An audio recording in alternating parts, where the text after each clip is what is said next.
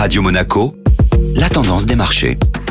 Radio Monaco, la tendance des marchés avec Société Générale Private Banking. Aurélie Lombardo, bonjour. Bonjour Benjamin. Les marchés européens ont débuté la semaine dans le vert. L'indice Eurostock 50 a effectivement débuté la semaine en timide hausse. Les investisseurs semblent rassurés par les résultats des élections fédérales allemandes, mais restent attentifs à la situation d'Evergrande et les risques de ralentissement économique en Chine. Et les investisseurs surveillent également la hausse du prix du pétrole. Les cours de l'or noir continuent en effet de grimper. Le Brent s'approche des 80 dollars le baril, son plus haut niveau depuis octobre 2018. Le WTI, quant à lui, s'échange aux alentours de 75 dollars le baril. Cette hausse du pétrole est encouragée par une offre qui plafonne, alors que les perspectives sont solides pour la demande. La flambée des prix du gaz entraîne également un report de la demande vers l'or noir, soutenant encore un peu plus les cours du brut. Du côté des valeurs du secteur, on peut noter que les groupes français Total Energy et Safran ont annoncé hier avoir noué un partenariat stratégique afin de développer le recours aux carburants d'aviation durable et ainsi réduire l'empreinte carbone du transport aérien.